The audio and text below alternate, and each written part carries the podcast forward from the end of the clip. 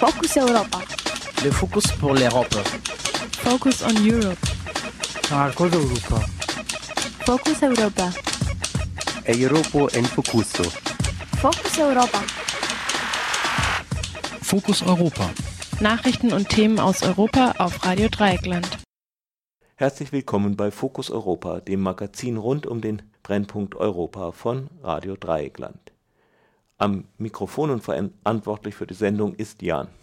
Letztes Wochenende tobte der Wiener Akademikerball, ein Burschenschaftertreffen, das die Freiheitliche Partei Österreichs veranstaltet hat, das die Sozialdemokratische Partei SPÖ aber als Vernetzungstreffen der extremen Rechten in Europa bezeichnet hat. Vor allem wegen antifeministischer und antisemitischer Positionen der Teilnehmer riefen viele Gruppen zur Gegendemonstration. Die Polizei verfolgte hingegen, und das war so angekündigt, eine klare Eskalationspolitik. Radio Dreieckland sprach mit einem Mitarbeiter von Radio Orange in Wien. In der Ukraine deutet sich vielleicht so etwas wie eine Einigung ab zwischen der Opposition und der Regierung, wobei die Opposition ja nicht nur aus diesen Parteien besteht, sondern vor allen Dingen aus einer breiten Bewegung. Für Irritationen hat die optisch gut verifizierbare Beteiligung von Rechtsradikalen an dieser Widerstandsbewegung geführt. Radio Dreieckland sprach gestern mit unserer ehemaligen Mitarbeiterin Olga Sidor in Viv Lemberg, wie sie die Rolle der Rechten im ukrainischen Widerstand einschätzt. Doch wie immer zuerst die Fokus Europa Nachrichten.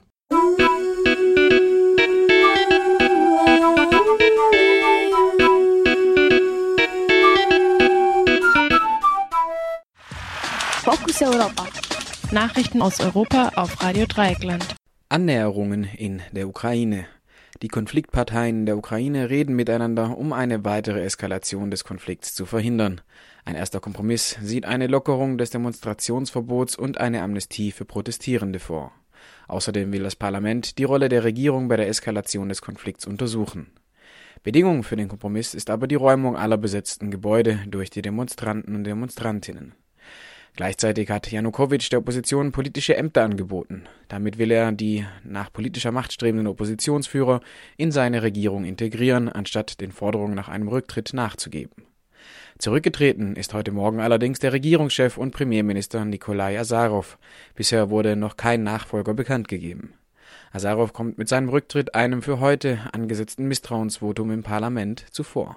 Am heutigen Dienstag wird sowohl die EU-Außenbeauftragte Catherine Ashton als auch eine Delegation des Europaparlaments in Kiew erwartet. Zeitgleich findet der EU-Russland-Gipfel in Brüssel statt, bei dem sich hohe Diplomaten sicherlich auch mit der Lage in der Ukraine beschäftigen werden. Bei so viel hoher Diplomatie droht die Beteiligung derjenigen, die seit Monaten auf dem Maidanplatz ausharren, unter den Tisch zu fallen. Währung in Schwellenländern stark unter Druck. Das einen freut, das anderen leid, möchte man sagen. Die aufstrebenden Schwellenländer hatten während der Finanzkrise in Europa und Nordamerika stark von internationalem Kapitalzufluss profitiert. Staatsanleihen in den Euro-Ländern waren während der Krise, abgesehen von Deutschland, nicht sehr gefragt bei Investoren. Bei der Erholung in den USA und auch der Stabilisierung der Euro-Länder fließt dieses Kapital allmählich zurück. Dieser Kapitalabfluss macht nun mehreren Schwellenländern Probleme. Die nationalen Währungen in Indien, Indonesien, der Türkei, Brasilien und Südafrika gerieten in den Aktienmärkten so stark unter Druck, dass zum Beispiel die Notenbank in Ankara eine Sondersitzung für den heutigen Dienstag einberief, um den Entwicklungen entgegenzuwirken. Auch Argentinien musste seine harte Devisenpolitik vergangene Woche lockern. Argentinien hatte 2001 den Staatsbankrott erklärt und ist seitdem faktisch von den internationalen Kapitalmärkten ausgeschlossen.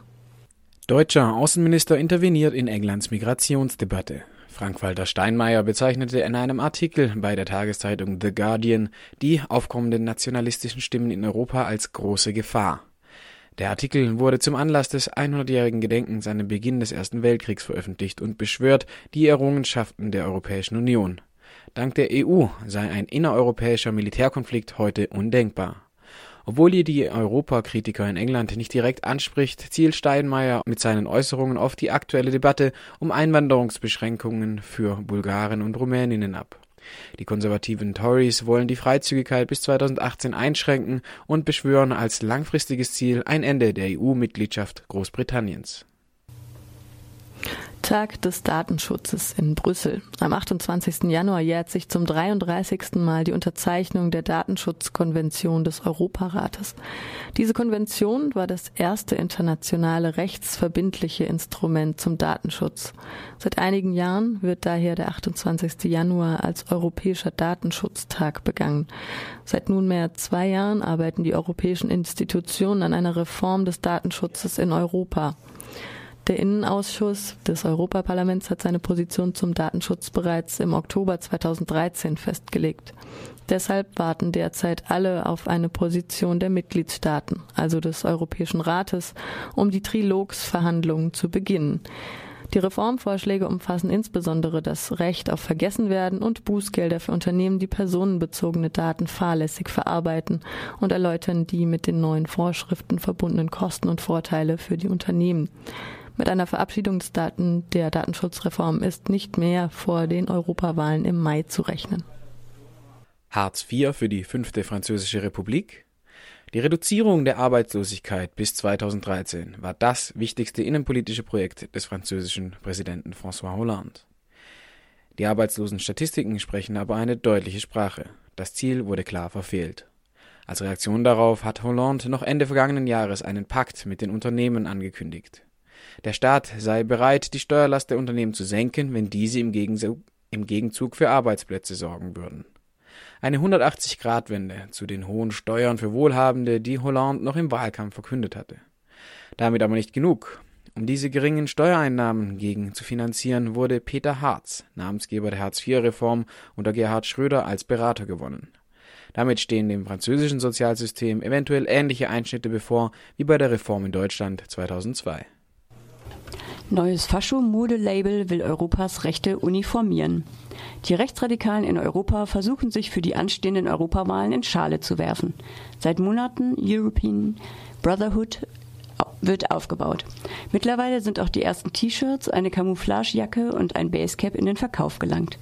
Im Gegensatz zu Marken wie Thor Steiner aus Deutschland, Eric Sons aus Deutschland und Ernst Arian auch Deutschland, versucht die neue Marke sich auf eine angeblich europäische Identität zu beziehen und Kunden aus ganz Europa anzulocken. Die T-Shirts sind bedruckt mit European Empire, Legion 52, Freedom Fighters und ähnlichem. Auf ihrer Webseite finden die Eurofaschos deutliche Worte, indem sie schreiben, Zitat, wir wollen die europäische Rechte unter eine Fahne vereinen. Wir wollen alle europäischen Nationalisten vereinen, denn nur gemeinsam sind wir stark. Zitat Ende. Gerade im Hinblick auf die anstehenden Europawahlen müssen solche Projekte genau im Auge behalten werden. Das waren die Fokus Europa Nachrichten vom Dienstag, dem 28. Januar. Mis colegas quedan tirados por el camino y cuántos más van a quedar.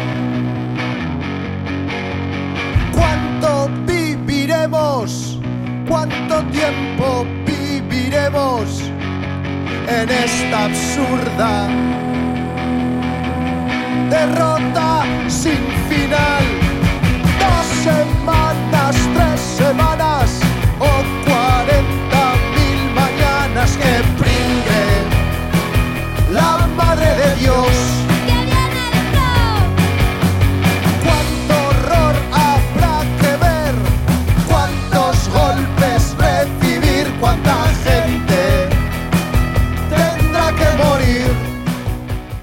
Und nun das angekündigte Interview zum rechten Treffen in Wien. Es sprach Luca von Radio Dreieckland mit Gerhard von Radio Orange Wien. Die Tonqualität ist leider nicht immer gut bei diesem Interview. Wir bitten um Entschuldigung, wir fanden es trotzdem wichtig. Ja, am Wochenende fand ja in Wien der sogenannte Akademikerball statt. Es wurde als Vernetzungstreffen rechtsextremer Kräfte auch beschrieben. Was hast du, Gerhard, von Radio Orange erlebt am Wochenende? Wir hatten bei Radio Orange, äh, so wie jedes Jahr zu diesem Anlass, eine Live-Sendung, wo wir äh, versucht haben, äh, möglichst über alle Proteste, die dagegen stattfinden, äh, zu berichten. Und ich bin im Studio gesessen und kann das jetzt, das ist zwar alles zusammengelaufen, aber ich habe es jetzt nicht direkt erlebt. Insgesamt war es so, dass äh, schon in den Wochen davor, also dass, dass eigentlich jedes Jahr äh, versucht wird, möglichst breite Proteste gegen diesen Akademikerball, wie er jetzt heißt, ein Ball deutsch-national-deutsch-völkischer Burschenschaften in Wien statt, früher unter dem Namen WKR-Ball, also vom Wiener Kooperationsring. Dann gab es vor zwei Jahren eine sehr breite Bewegung dagegen, die dagegen protestiert hat. Daraufhin hat die Hofburg Betriebsgesellschaft, dort wo der Ball stattfindet, also in der Wiener Hofburg, also angekündigt, dass der Ball nicht mehr stattfinden wird. Daraufhin wurde der Ball einfach umbenannt und wird jetzt im Namen der Freiheitlichen Partei als Akademikerball weitergeführt. Es ist immer noch so ein Ball, in dem eben, wie du sagst, äh, rechtsextreme Spitzenpolitikerinnen, rechtsextreme Gruppen aus ganz Europa nach Wien kommen und da quasi so, so feiern, zusammen eben mit vor allem deutschnationalen Burschenschaften in Wien. Dagegen gibt es immer wieder auch Proteste und auch in diesem Jahr wurde sehr breit äh, mobilisiert von verschiedenen Gruppen. Es gab da einerseits äh, eine Plattform, jetzt Zeichen setzen, nennen sie sich, das äh, eher zivilgesellschaftliche Gruppen beinhaltet, die eine Kundgebung, wie auch in den vergangenen Jahren, am Heldenplatz direkt vor der Hofburg, wo der Ball stattfindet, machen wollten. Dann gab es zwei Demonstrationen von einer Gruppe, äh, von einer Plattformoffensive gegen rechts und von einem Bündnis NoWKR. In den Tagen davor zeichnete sich schon ab, dass die Polizei im Gegensatz zu den beiden Jahren davor und ähnlicher wie in früheren Jahren, sie offenbar sehr auf eine Eskalationsstrategie setzt. Es wurde ein sehr umfassendes Platzverbot ausgesprochen, das während der Veranstaltung und Stunden davor nicht betreten werden darf. Das umfasste große Teile der Wiener Ringstraße, das umfasste den gesamten Heldenplatz. Es wurde ein Vermummungsverbot für die Innenstadt und insgesamt für neun Bezirke Wiens äh, erlassen. Und innerhalb dieser Platzverbotszone, die da ausgesprochen wurde, hätte auch die Kundgebung der Plattform mit Zeichensätzen stattfinden sollen. Die wurde daraufhin von der Polizei untersagt. Das was schon einmal ein, ein, ein sehr starkes Zeichen der Polizei war. Zuerst einmal also gerade auch die zivilgesellschaftliche Kundgebung zu untersagen, von der es also jetzt äh, aus sicherheitspolizeilicher Sicht irgendwie nicht die geringste Gefahr ausgegangen wäre. Äh, daraufhin äh, war schon einmal die Sorge, ja, was wird dann erst mit den Demonstrationen passieren?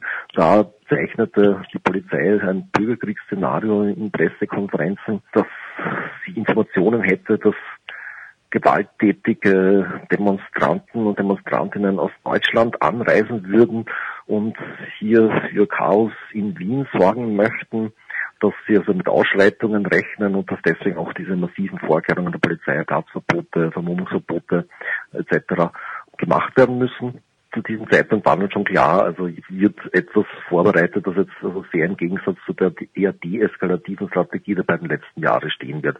Und das hat sich dann mehr oder weniger auch bewahrheitet am Tag der Demonstrationen selbst. Also die zivilgesellschaftliche Kundgebung konnte nicht stattfinden und die beiden Demonstrationen, die verliefen zuerst eigentlich relativ ruhig und auch von der Polizei nicht behindert. Und dort, wo sie dann geendet haben und wo die Demonstranten dann zum Teil eben gemeinsam noch abziehen wollten und auch dann weiterziehen wollten zu Plätzen entlang der Platzverbotszone, um dort weiter zu protestieren, so wie es auch in den letzten Jahren relativ Problem, wo es auch gegangen ist.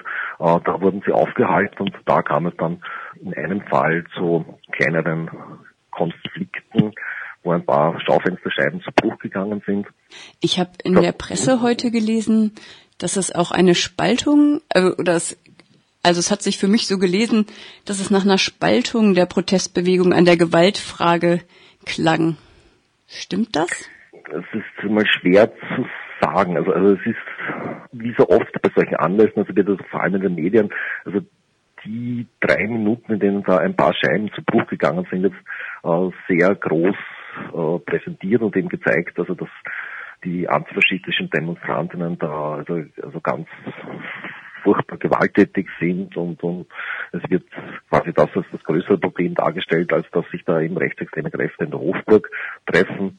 Und dabei, also wird jetzt vor allem seitens auch der Freiheitlichen Partei äh, Druck gemacht auf Mitorganisatorinnen von Protesten, auf die Grünen, bei denen auch mehrere Organisationen und mehrere Aktivisten auch an, am Protest beteiligt waren, dass, dass die sich da alle distanzieren müssen. Da wird eben gefordert, dass äh, hier ein klares Bekenntnis gegen Gewalt stattfinden soll, wobei mhm. halt also mit der Gewalt eben nicht gemeint war, dann der spätere Polizeieinsatz, der zahlreiche Verletzte gefordert hat, den Einsatz von zwei Katastrophenzügen der Wiener Rettung äh, erforderlich gemacht hat, der dazu geführt hat, dass also viele Demonstrantinnen mit Augenverletzungen und Pfefferspray-Einsatz äh, behandelt werden mussten, sondern mit der Gewalt waren eben die paar kaputten Scheiben gemeint und durch diesen äußeren Druck werden also mehr oder weniger schon, wird von außen versucht, hier diese Bewegung zu spalten.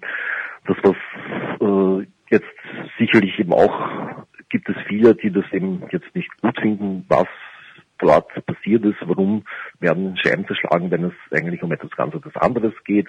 Es gibt sicher welche, die äh, dort gewesen sind und erschrocken sind über, über die Situation, die dort gewesen ist. Es gibt ja viele, die gar nichts davon mitbekommen haben, weil es mehrere Demonstrationszüge gegeben hat und dann nur die Bilder in den Medien gesehen haben.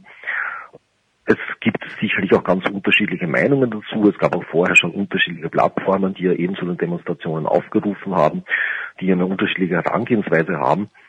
Ich würde jetzt aber nicht sagen, dass sich jetzt da so diese Bewegung spaltet. Einerseits, weil es auch keine einheitliche Bewegung auch vorher war, sondern weil so viele Strömungen, viele antifaschistische Strömungen, die sich an Protesten beteiligt haben, die mit verschiedenen Zugangsweisen, mit verschiedenen Hintergründen dagegen protestiert haben.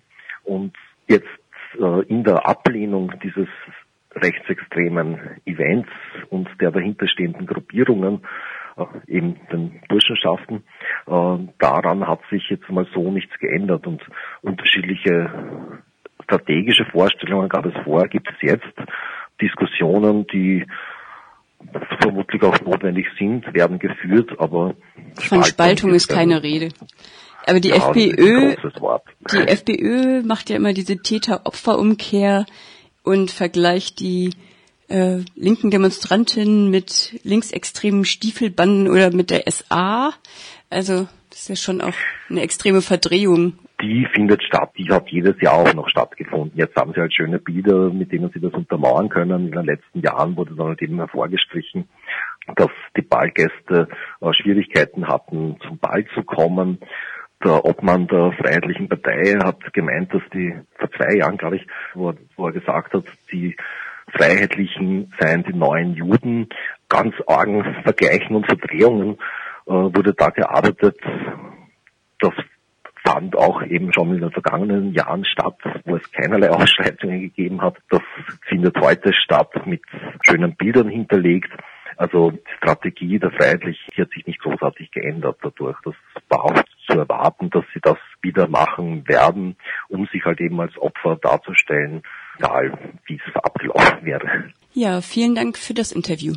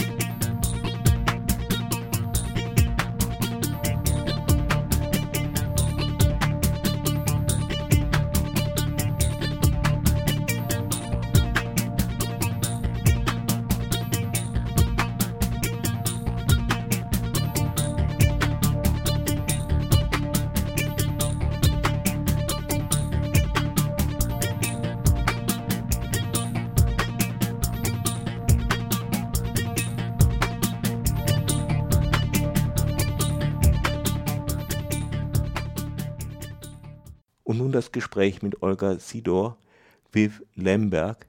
Wir fragten gestern unter anderem nach dem Einfluss der Rechtsradikalen auf die Protestbewegung. Deren Partei Svoboda Freiheit war lange Zeit ziemlich klein. Ihre Mitgliederzahl wird mit lediglich 15.000 angegeben. Sie konnte aber bei den Wahlen 2012 ihren Stimmenanteil von deutlich unter 2% auf über 10% steigern. Lediglich eine Protestwahl oder der Beginn einer neofaschistischen Lawine? Die Proteste hat die Swoboda als einzige Partei der Opposition genutzt, um sich mit ihren Symbolen groß ins Bild zu setzen. Olga Sidor sieht den Einfluss der Rechtsradikalen jedoch eher als gering an. Was ist der Rolle der Rechten? Also man hat hier Bilder zum Beispiel gesehen von Demonstranten in Kiew, die den Hitler groß machen.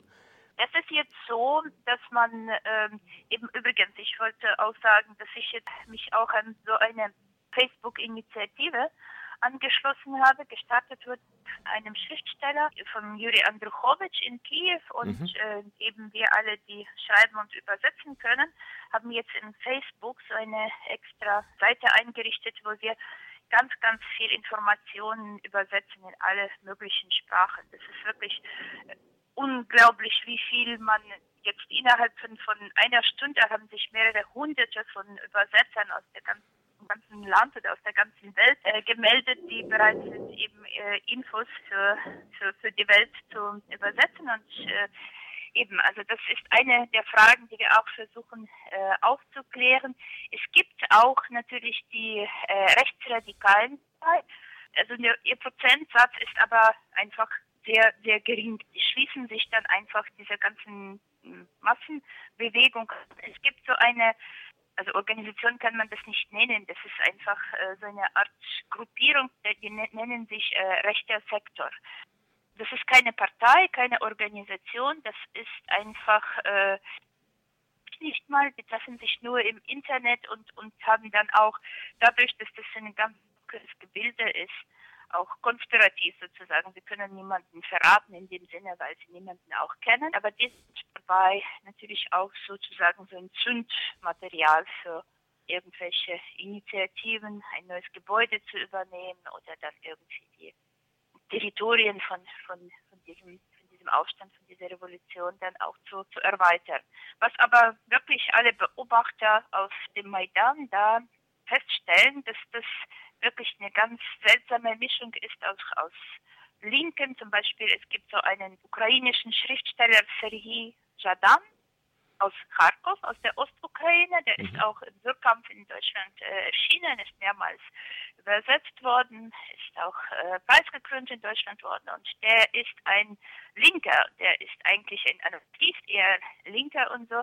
Und der ist auch voll dabei bei dieser Revolution. Das heißt, das ist jetzt so ein Moment, wo die Menschen sich so quasi verabredet haben, es ist äh, eine Bande an der Macht und wir müssen diese Bande jetzt stürzen. Und nachher werden wir miteinander reden und auch irgendwelche Balancen finden und, und links und rechts und alles ausdiskutieren. Jetzt ist nicht die Zeit für die Diskussion. Zum Beispiel, ich habe auch Freunde in Kiew, die Juden sind. Da sind Künstler, auch Schriftsteller, auch zum Beispiel der Chefredakteur von so einer großen Zeitschrift Kritiker für so Literaturkritiken. Und denen ist zum Beispiel überhaupt äh, nicht angenehm natürlich, dass da auch die Rechten sind. Aber die sagen, okay, wir machen, das, das wird unser nächstes Problem sein. Jetzt ist das Problem, die Janukowitsch-Bande zu stürzen.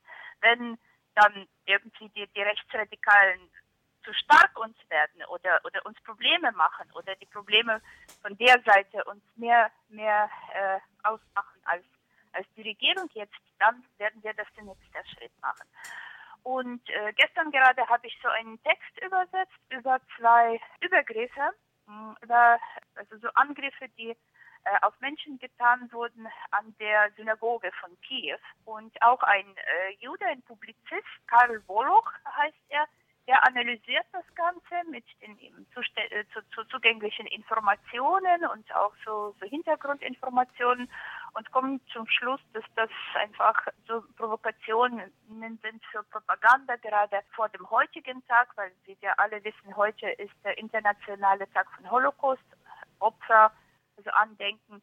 Und er behauptet eben also so, wie das gemacht wurde, so gezielt gerade vor der Synagoge, auch gezielt gewartet, dass der Presse kommt, dass Medien kommt, dass Bilder erscheinen, ohne Angst geschnappt zu werden, ohne Angst vor der Polizei. Äh, und auch, dass die Menschen dabei diese Angreifer kein einziges Wort sagten. Das ist auch interessant, weil da schreibt er, seit wann wollen die Antisemiten, die Pogrome machen, ihre, ihre Opfer nicht mal beleidigen, nicht mal anschreien. Und die machten es dort einfach ganz, ganz still. Und das weist darauf hin, dass sie einfach nicht das Ukrainische können, um irgendwelche westukrainische Bandera, Pogrommenschen und sowas dann darzustellen. Und selbst die Juden glauben jetzt nicht an, an, an die Gefahr, die von diesem rechten Sektor für sie ausgehen würde. Es gibt so eine internationale, äh, es gibt so eine äh, all-ukrainische Organisation, die nennt sich die Assoziation der Juden, der Assoziation der jüdischen Organisationen und Gesellschaften der Ukraine, BAD.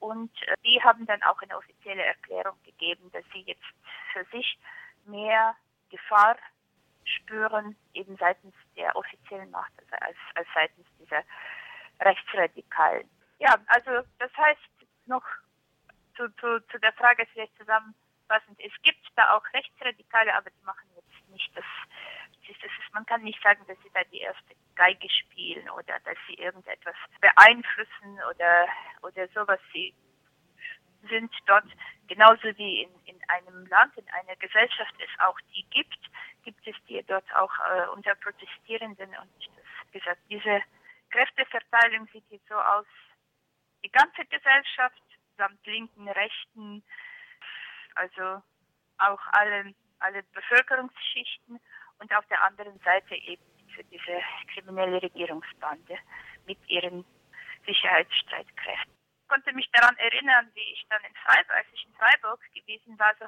wurde mir äh, erzählt von der AKW-Bewegung und dass die Stärke der AKW-Bewegung gerade daran lag, dass da auch die Linken und Rechten sich zusammengeschlossen haben, dass da auch äh, die Bauern, die traditionell sehr konservativ sind, waren gegen die Atomkraftwerke, weil das ihre Landwirtschaft beeinflussen konnte und auch die Linken waren dabei und so. Und genau diese Kombination von verschiedenen Bürgergruppen hat dieser Bewegung damals die Stärke gegeben. Ungefähr sowas ist es auch hier, aber im ganzen nationalen Maßstab, also im Maßstab eines Landes. Soweit das Gespräch mit Olga Sidor aus Lviv, Lemberg in der Ukraine.